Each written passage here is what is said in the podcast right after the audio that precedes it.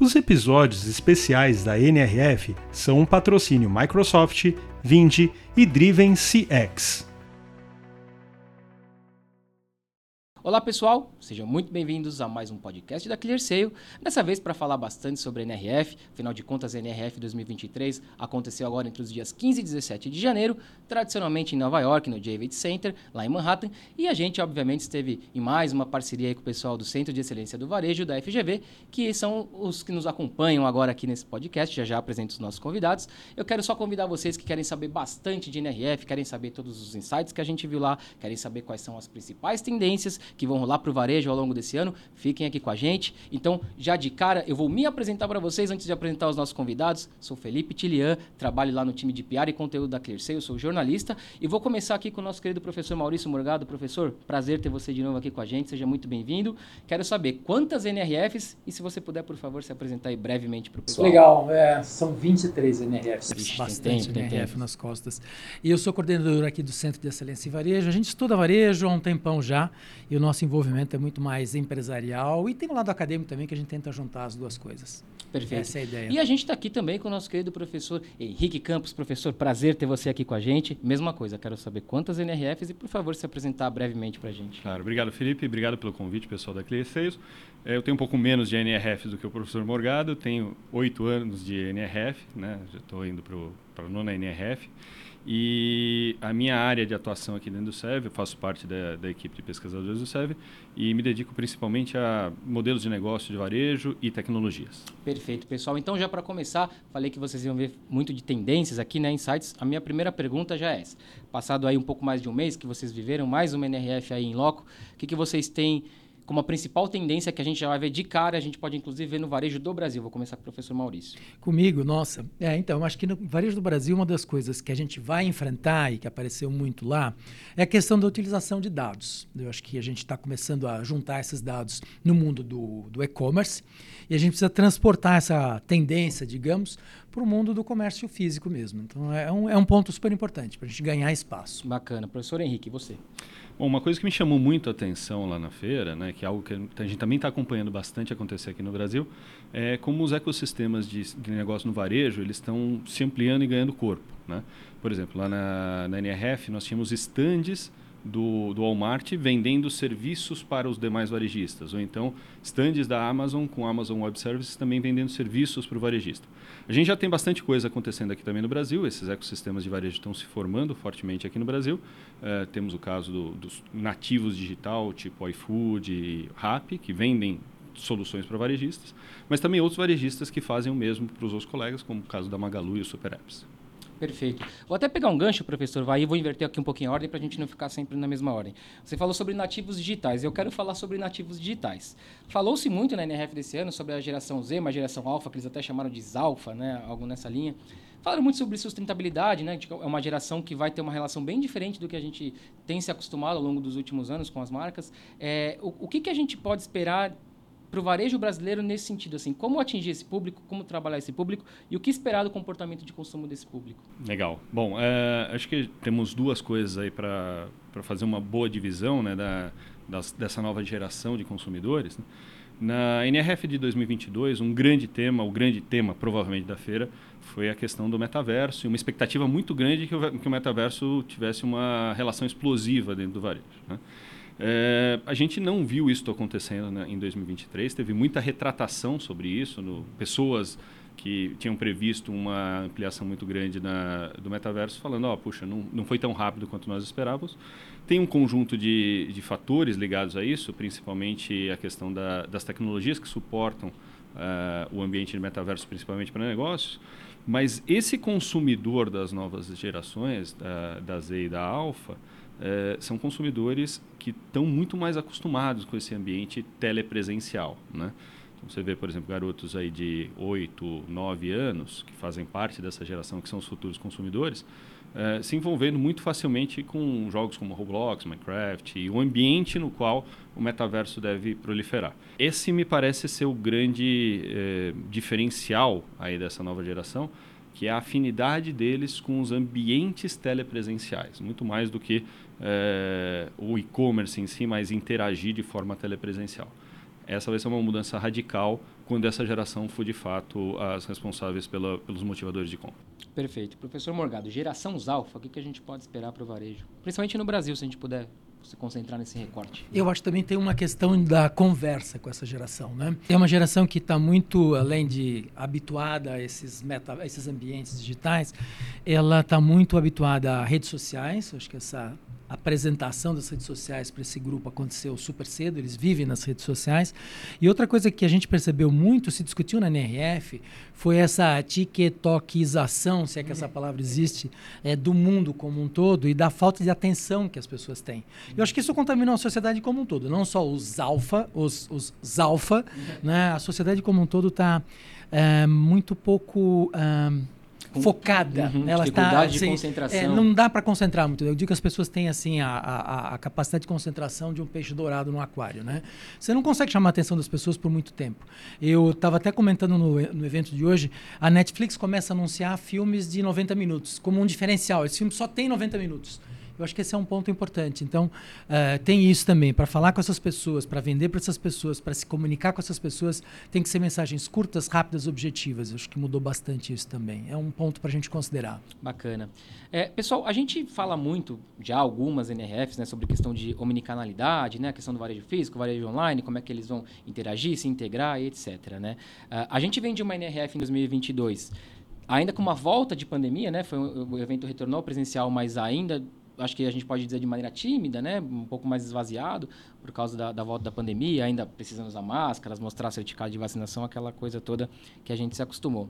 E esse ano, com uma NRF um pouco mais, digamos, normal, assim, voltou ao normal, né? Não que a, a pandemia tenha acabado, mas a gente viu um evento mais cheio, sem pessoas precisando usar máscara, etc. É, Pensando no ponto de vista do varejo, né? Como é que o varejo tem se comportado, e vocês viram lá de tendência nesse sentido, para ter de novo as pessoas no físico, né? Já que durante a pandemia as pessoas se acostumaram tanto a comprar online e agora as lojas físicas, ao contrário do que a gente já pensou em outros anos, não vão acabar, né? Elas não, não, não acabam com online, muito pelo contrário, eles podem trabalhar juntos. Eu queria saber o que vocês veem so, sobre isso.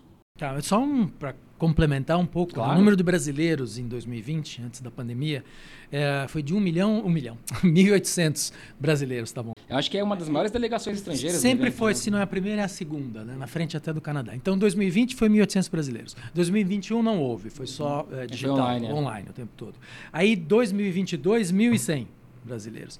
Esse ano estão falando em 3 mil brasileiros. Então, dobrou o número, dobrou do, o número do outro ano, é, antes da pandemia. Então tem um interesse muito grande pelas novidades do varejo, acho que esse é um ponto legal. Agora, a pergunta não era essa mesmo, né? A pergunta não, é o que o varejo vontade, tem professor. feito. Mas acho que assim, eu queria ressaltar a importância não, que claro, a ótimo, tem ponto, e como os brasileiros estão super ligados nesse ponto. Mas é, eu acho que é a experiência de compra, né, Henrique? Acho que as lojas estão buscando criar cada vez mais. A gente viu muitos exemplos de lojas buscando atrações, buscando uh, criar envolvimento, buscando criar uh, jeitinhos de seduzir as pessoas, dentro e fora da loja. Acho que é muito interessante pensar nisso. É nesse sentido, se permite me complementar, Morgado, as, uh, você tem razão, né, Felipe? Muita coisa que as pessoas não precisam ir mais para a loja uhum. para comprar, né? É, então a loja ela tem que ter um atrativo, um motivo que, que vai pegar justamente as pessoas com outros objetivos. A gente tem visto alguns desses objetivos se desdobrando. Por exemplo, é, um motivo para você ir para uma loja é como se fosse uma brincadeira de caça ao tesouro. Você vai, você vai a essa loja porque você espera que alguma coisa nova, uma oferta diferente, um produto diferente vai estar apresentado ali.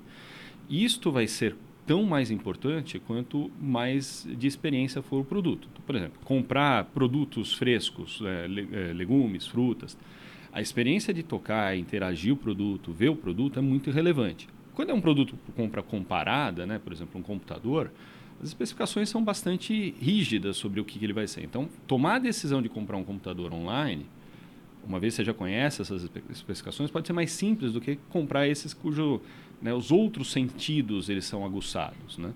Ah, é óbvio que também quando você compra um produto de compra complexa, ter o suporte de um vendedor passa a ser um motivador de você ir para uma loja. Então, as, as empresas que vendem produtos de compra comparada, cuja tecnicidade é relevante, a, a, o processo de tomada de decisão é maior, tem que investir muito nessa questão do ambiente de loja como espaço para educação.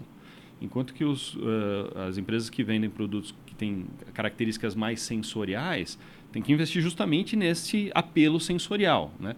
E também vamos combinar, as pessoas elas gostam de interagir. Né? Uma das principais coisas do, da pandemia de Covid foi que a gente ficou né, enclausurado, sem contato com outras pessoas. Então as pessoas querem se encontrar. E o ponto de venda é um lugar ideal para isso. Né? As pessoas querem estar nos pontos de venda para ver e ser visto. Né? Dá alguns exemplos, só para talvez ilustrar, claro, que a gente claro. viu coisas muito legais. As mães levando os filhos para uma loja da Camp, por exemplo, para brincar, para brincar na loja. Tem os brinquedos, eles querem vender brinquedos, mas as crianças estão lá brincando, fazendo experiências com slime, por exemplo. É, jogar golfe na, na loja Wilson. da Wilson, né? Treinar golfe e brincar com os tacos que eles têm lá. Para adultos, grandões, como nós. Tem uma série de experiências desse tipo. Visitar Harry Potter para comprar os produtos e também fazer passeios virtuais nos brinquedos que eles têm lá. Uma desculpa atrás da outra é. para fazer a experiência da loja acontecer de um jeito legal. E esse, o caso da Wilson, né, nós tivemos a oportunidade de, de brincar, né, porque nesse momento a gente vira criança é novamente, vai, vai, dar uma tacada lá. Mas a, por que essa, esse motivo de você ir para a loja? Porque os tacos são a compra de um conjunto de tacos é uma compra muito específica, muito técnica. Você Mil precisa, dólares no mínimo, é, né? Então você precisa da ajuda de alguém para fazer a seleção dos tacos adequados para sua tacada. Então esta justificativa é uma justificativa de você ir até a loja e o suporte do vendedor se torna fundamental para transformar aquilo lá numa experiência relevante da sua ida até a loja e justificar aquele investimento uh, naquele produto. É, e isso é muito engraçado como mexe com a questão da nossa memória, né? Eu lembro que na NRF de 22, na loja da Puma, por exemplo, a experiência de dirigir um carro de Fórmula 1, uhum. eu me diverti como uma criança. O Henrique falou bem, a gente vira criança, né? Cara? E, e tem uma McLaren. Uma loja que está vendendo produtos. Tem uma McLaren para você dirigir, uma McLaren Senna para você dirigir na loja é, da então, é, Microsoft é, agora. Ah, é? Tem na Microsoft? Aliás, falando em Microsoft, tem a ver com a nossa próxima pergunta, porque aí a gente entra um pouco em tecnologia mesmo, né? É, eu acho que quando a gente fala em NRF, muitas das pessoas que vão, e você falou do tamanho da delegação brasileira que vai, vai sempre esperando ver alguma coisa mais disruptiva, principalmente do ponto de vista de tecnologia, né? Algo mais revolucionário, enfim, não sei nem se a gente pode dizer, mas no mínimo disruptivo. É, e a Microsoft tinha ali, né, um, no stand deles, eles estavam fazendo algumas demonstrações. Acho que eu vou, eu vou tentar definir assim, de uso prático de inteligência de dados ali no seu dia a dia de uma forma um pouco mais palpável. O que, que vocês viram na NRF desse ano que a gente pode pensar em grandes tecnologias não sei se tão disruptiva, aí vocês vão me falar, mas que podem ser aplicadas de maneira mais palpável no nosso dia a dia. O que, que vocês viram? Professor? Enquanto o Henrique pensa na resposta da sua pergunta, eu só vou detalhar um pouquinho esse exemplo da Microsoft que eu achei genial. Claro, claro. Eles tinham uma loja autônoma, dessas que você opera sem funcionários, estilo Amazon Go. Uhum e eles tinham ligados aos sistemas das lojas uma série de sensores e indicadores ao mesmo tempo. Então, uh, eles acompanhavam o desempenho da loja, por exemplo, com áreas quentes, produtos que vendiam mais, produtos que vendiam menos, produtos que eram mais tocados e menos levados, produtos que eram tocados e efetivamente levados. Eles conseguiam, na loja física, indicadores que tipicamente são obtidos somente nas lojas online. Isso eu achei fantástico. Então, é, era muito bacana acompanhar todos aqueles indicadores. Uma área quente é, e área fria é. e uma loja. Eu considero de isso disruptivo. eu achei vocês. muito bacana. Acho que um, um dos casos mais legais que a gente pode ter visto. Pensou na resposta, Henrique? Não, não. É porque eu tenho mais um para te dar tempo, se você quiser. Daí, mas, ah, essa, esse movimento de transformar uma loja física com uma camada, um tecido é. digital, é, é, algo que tem sido trabalhado pelas empresas de tecnologia há algum tempo já, é, como se fosse o protótipo de uma loja adequada, ideal. Né? É, talvez mais disruptivo do que ter esta referência é ver que isso está sendo feito em escala. Né? Então, a, a Microsoft está fazendo uma oferta de aproveite os seus sensores, coloque esta camada aqui com o Power com a Power Platform deles e está pronto para ser usado por qualquer varejista que tenha planejado esse tecido digital, esses sensores, câmeras, sensores e coisas que possam é, alimentar de dados essas bases. Né? É, isso está sendo feito não só pela Microsoft, mas também nesses serviços digitais dos grandes ecossistemas. A AWS tem também essa proposta para ser feita né, com, a, com o Just Walk Out Technology. Você pode licenciar essa, essa tecnologia desde os sensores até a parte mais analítica desses sensores e está tá pronto para ser feito. Né?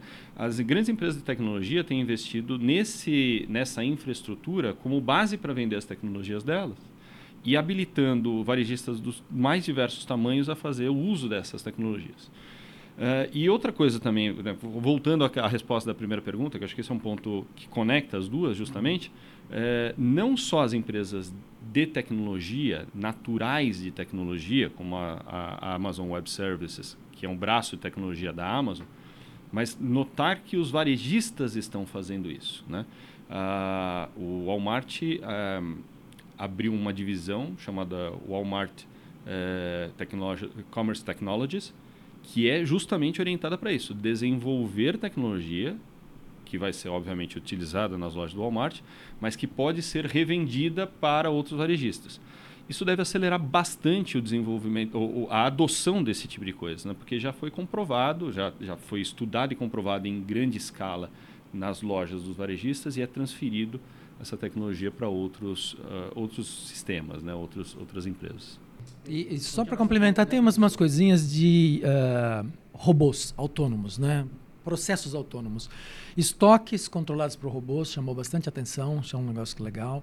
É, Robôs de limpeza para loja chamaram bastante atenção também. Ele vai seguindo. A gente tem aquele é, redondinho, né? mas esse é um quadradinho que tem uma autonomia muito grande, cobre um espaço muito grande. E que aproveita também para coletar dado de gôndola, né? Eles, eles colocam câmeras. Ah, ele não fica só limpando. Ele, é. vai, exato, esse é um tá outro processo automatizado. Sim, sim. Ele, ele usa as câmeras de navegação para fazer a é, visão computacional e fazer a varredura das lojas. E outro que já estava o ano passado, a gente gostou muito esse ano, já está na versão acho que 3, se eu não me engano, é um robô para entregas. É um carrinho automático, é um drone terrestre, vamos simplificar, né? E ele vai fazendo as entregas é, por um percurso que você determina. Então, eu acho que eles estão muito atrás da substituição de mão de obra por robôs, de maneira geral. A gente talvez não tenha tanto essa necessidade por conta da do nosso excesso de mão de obra por aqui, barato ainda, mas tem muita alternativa para substituir gente, que já apareceu bastante. E, e dentro dessas alternativas para substituir gente, acho que uma outra que nós conversamos várias vezes aqui, né, é a, questão da, do checkout usando tecnologias para automatizar o checkout, né? Uh, as lojas da Uniqlo lá tem uh, esse tipo de característica. Você pega os produtos simplesmente joga ali num, num buraco que é o que é para leitura do, do NFC, né? É, mas esse tipo de tecnologia também está presente aqui no Brasil, né? A Renner tem esse tipo de é, tecnologia. É o mesmo tá, fornecedor. É mesmo, mesmo fornecedor, fornecedor da Uniqlo. É. Eu, eu ia até abordar um pouco esse ponto por que será que aqui a gente, me parece pelo menos, a gente não tem tão difundido, difundido assim entre as pessoas, entre os consumidores mesmo self-checkout, né? E a gente tem, por exemplo, a Renner que oferece isso muito bem. Eu, eu, eu, posso citar o exemplo, por exemplo, do Shopping São Caetano, que é um próximo da minha casa, que funciona muito bem. Mas outros tantos têm muitos problemas ainda, né? Então, eu acho que aí a gente teve um seminário sobre isso hoje. Porque não funciona, é horrível usar. Eu já falei naquele é, então. supermercado que todo mundo conhece, sempre cita como exemplo. Eu juro, eu já tentei quatro vezes, não teve uma bendita vez, ou maldita, não sei, que funcionou que eu consegui passar a compra toda. Porque sempre então. não lê um código, não pesa não sei o que, fala que eu não estou passando o produto, mas eu passei aqui, tá na sacolinha. Então não tem jeito. E quando você faz isso funcionar direito, as pessoas aderem. Se for pior, não vou trocar, prefiro o caixa passando para mim. É simples. Todo mundo quer a praticidade, né? Eu Se quero. Eu, sinceramente, eu, não, eu prefiro não falar com é, ninguém é. para cinco itens embaixo do meu braço. Sim. É, a ideia é diminuir a fricção. Se aumenta a fricção, não adianta, né? Você precisa chamar alguém para né? te ajudar. É. Você vai precisar fazer duas vezes a mesma coisa, né? Então, é. isso, esse é um dos motivos realmente pelos quais a gente tem dificuldade de implementação de tecnologias aqui. Né? Uhum.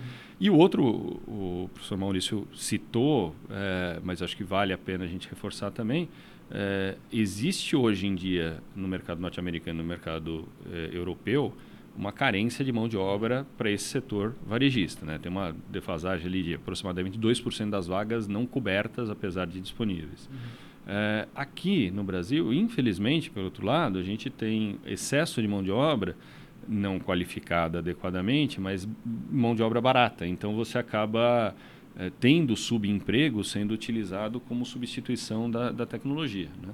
É mais barato contratar gente barata no Brasil do que fazer uma, uma, implementação tecnológica.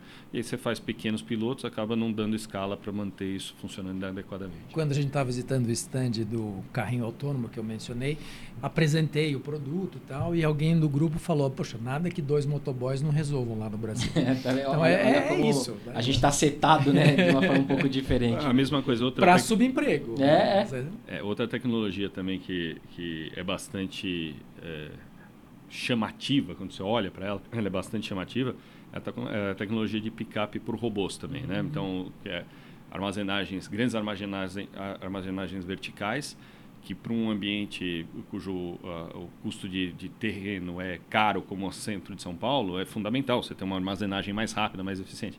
Mas aí você vai fazer a conta desse tipo de armazenamento versus pessoas que têm salários é, muito baixos e, de novo, infelizmente, capacitação baixa, uma, é, são pessoas que estão em níveis de subemprego, você acaba optando pelos, pelos serviços mais é, convencionais do que simplesmente fazer aquele investimento em infraestrutura. Perfeito.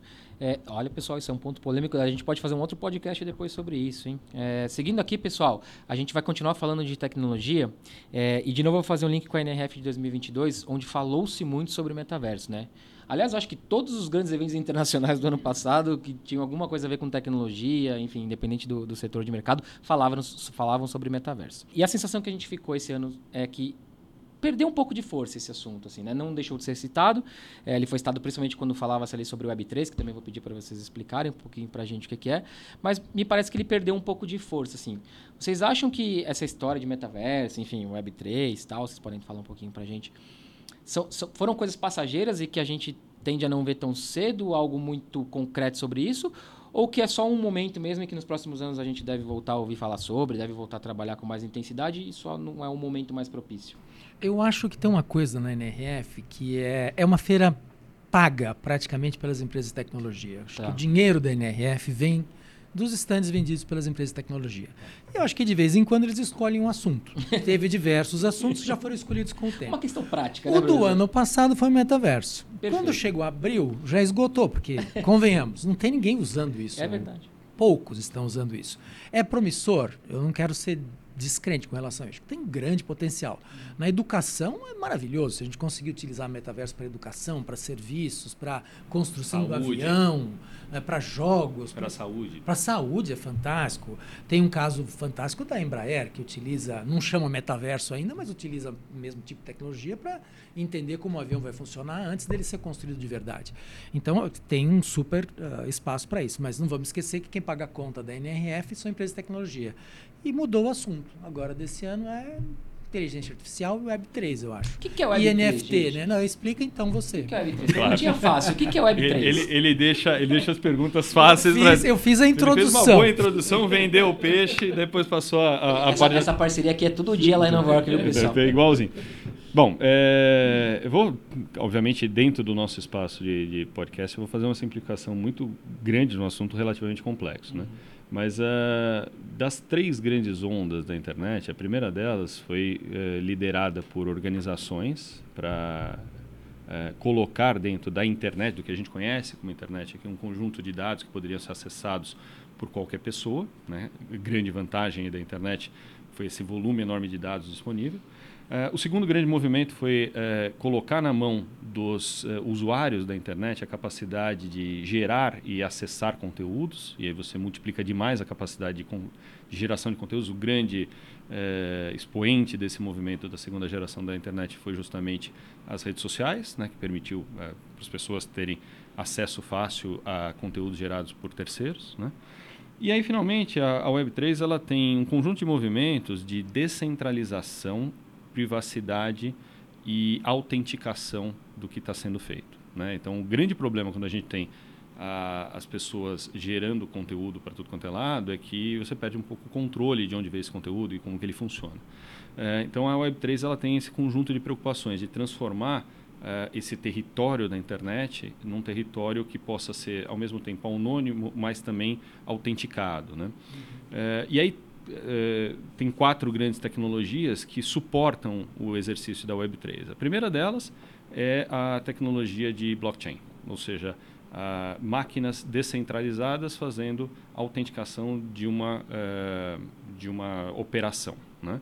Isto permite a formação de outras duas tecnologias, uma delas criptomoedas, né, criptoativos, Uh, e uma outra que também está sendo muito falada que são os tokens não fungíveis, os NFTs. Uhum. Né? As duas coisas são representações digitais uh, de uma propriedade, que pode ou não ser física, né? Uhum. pode ou não ser convertida em dinheiro, pode ou não ser convertida num, num objeto físico. Uh, e a última dessas tecnologias que compõem esse pacote da Web3 é justamente o metaverso, que é uma representação é, telepresencial uh, contínua. Ou seja, o Felipe pode ter uma presença contínua num ambiente virtual e, portanto, faz sentido que você tenha propriedades desse ambiente virtual. Né? Então, vai ter propriedade, uma sala onde a gente pode, possa rodar esse podcast, vai ter é, ferramentais como esses microfones com funcionalidades específicas para dentro do, do, metaverso. As nossas próprias roupas, como que elas seriam representadas no ambiente é, telepresencial contínuo. Né? A grande questão é que esta última tecnologia apareceu como sendo mais é, evidente do que as anteriores, que são é, tecnologias de fundo, são necessárias para que a outra aconteça. Né? Uma coisa que eu vejo como uma grande é, vantagem né, dentro desse, desse quadrilátero aí, blockchain, NFT, cripto e metaverso, é, certamente alguns segmentos vão ser mais é, acionados por esse tipo de coisa. Por exemplo, moda, luxo, colecionáveis, porque eu preciso autenticar, né? Uma, uma bolsa uh, da Louis Vuitton, ela precisa de autenticidade, comprovação de autenticidade, eventualmente comprovação de como que ela trafegou de uma pessoa para outra, porque ela tem valor, inclusive, de troca, uhum. né? Outros segmentos vão demorar mais para ser atingidos por isso, né? Mas uma das discussões que nós estamos tendo, né, é como que um, por exemplo, um NFT poderia ser extremamente valioso para autenticar um atum, né? Desde a origem dele, quando ele foi pescado, como que ele foi tratado durante o trajeto dele, desde a pesca até a unidade de processamento, como ele foi processado, fatiado, fracionado, para ser mais exato, né, entre as diversas partes, e eventualmente como ele foi vendido ao supermercado, chegou a, um, um, a uma casa de sushi e chegou ao teu, ao teu prato. Né? Então, uma, um NFT seria uma boa forma de você rastrear origem, o que leva também é, um enorme valor para alimentos. O grande problema né, desse ambiente todo aí do, da Web3 é que ele, é, ele consome muito energia e muito gasto de energia. E também exige alta tecnologia, alta capacidade de processamento. E esse me parece ser o grande entrave hoje para esse tipo de coisa. Então, pagar a conta disso com um item de luxo é relativamente fácil. Acompanhar é, um prato de sushi, que tem uma margem muito menor... Tem esse desafio. Tem o desafio, né? Então, ele, ele foi muito valorizado, principalmente pelas questões dos itens mais luxuosos e mais caros. E hoje em dia a gente não tem tecnologia de processamento para expandir isso daí para o que é mais triviais do dia a dia. Ali, né? Coisas mais triviais. Isso, isso é um entrave para a adoção. Perfeito. Gente, então agora a gente vai já para o nosso bloco final aqui. Agora vai ser jogo rápido, tá, professores? Agora não precisa ser uma palavra, mas quanto mais rápido, melhor para nossa brincadeira aqui. É, vamos lá. Qual a coisa mais disruptiva que vocês viram na NRF desse ano? Quem fala primeiro? Acho, acho, acho que eu peguei vocês. São tantos? É, eu, eu, não. É, é, é que você, eu acho que eu sei o que você vai falar, mas vamos embora. Ah, o tema da NRF foi Breakthrough, que numa tradução livre seria disrupção. Uhum. É, o grande problema é que o momento do, do varejo americano e, e europeu é, é um momento de certa melancolia. Não é exatamente uma recessão, mas eles estão no momento, no momento contracíclico para investimentos. Tá. Então, nós não temos grandes movimentos disruptivos, mas nós temos boas aplicações do que estava sendo desenvolvido no passado. Ah, como, como seria, por exemplo, uma, uma ruptura seria a adoção do, do metaverso que, tava, que a gente estava discutindo até agora. Ele não foi. Por que ele não foi? Não porque foi abandonado, foi porque os caras voltaram atrás alguns passos e fizeram boas aplicações práticas. Começaram a estabelecer, por exemplo, NFTs para produtos de luxo. Criou-se um ecossistema de, de Web3 que permitiu a implementação de, eh, de elementos de Web3 dentro de produtos físicos, dentro de ambientes virtuais. Então, a, a ruptura foi a adoção adequada dentro de um ambiente de restrição de boas tecnologias que foram levantadas nos anos anteriores. Entendi. Eu acho que ela foi muito mais evolutiva do que disruptiva. É, né? A gente foi usando melhor as coisas que já estavam lá. Mas ainda acrescentaria uma coisa que apareceu, não com tanta força na NRF, mas no entorno da NRF, foi a inteligência artificial. Se discutiu muito, os grupos brasileiros falaram, falaram muito de inteligência artificial. É algo que tem um potencial bastante forte em muitos setores. O setor de educação, com certeza, vai impactar. Não se fala de outra coisa aqui nessa escola. Atendimento ao cliente. Oi, atendimento, atendimento, ao cliente, cliente com um chatbot interação. muito mais inteligente, interação. Imagina você é, coletar informação de produto para o consumidor. Que produto é bom para mim através de inteligência artificial? Gente, isso pode ter um potencial muito grande. Isso, Treinamento, apoio ao cliente. Nossa, bancos de dados, né? Um, um advogado, um médico utilizando inteligência artificial para trabalhar melhor. Uso de dados, né? Dados e cruzar com inteligência, responder perguntas humanas. Mas é curioso que realmente isso não foi um tema não, não falou muito. É. Os grupos brasileiros falaram, mas é. a gente ah. não falou. Professor, inclusive eu quero pegar esse gancho aqui para falar sobre inteligência de dados, que é uma coisa que na ClearSale a gente está bastante acostumado já há cerca de 20 anos trabalhando com isso. Então, quando a gente ouve falar em inteligência de dados, a gente tem muita dimensão do que, que é, né? do quanto que ela é importante e quanto que a gente consegue fazer coisas úteis para o nosso dia a dia a partir de um negócio que num primeiro momento pode parecer assim mirabolante, mas não. É um negócio que, inclusive, quem é parceiro da ClearSale, quem trabalha com a ClearSale, está bastante acostumado, como nós, colaboradores da ClearSale, estamos. Professores, seguindo aqui então, qual loja chamou mais a atenção de vocês? Lembrando que é o um jogo rápido, hein? Quero poucas palavras, agora eu vou ser chato com vocês. Hein? Para mim foi a Goose, que é uma loja que pega um tênis branco, personaliza, suja, estraga e vende por 650 dólares. Que negocião, hein? É, o, o, que me chamou muita atenção foi a evolução do negócio de cannabis no, no mercado americano. Né? É, muito mais como um... Foi agora que liberou em Nova York o uso? Uh, o THC, THC, foi nesse, tá. nessa virada do ano, o CBD anteriormente, mas é, como esse negócio ele, ele se tornou um negócio complexo e de, de, de, de saúde holística. É, é ele, eles têm produto para, obviamente, para uso medicinal, para usos recreativos leves, para você dar para o teu pet, então é um, é um negócio que se tornou bastante complexo e tem vários tipos diferentes de lojas para isso, desde a mais recreativa até a mais medicinal. Perfeito. Pessoal, é possível definir a NRF 2023 em uma frase? Eu escrevi uma aqui.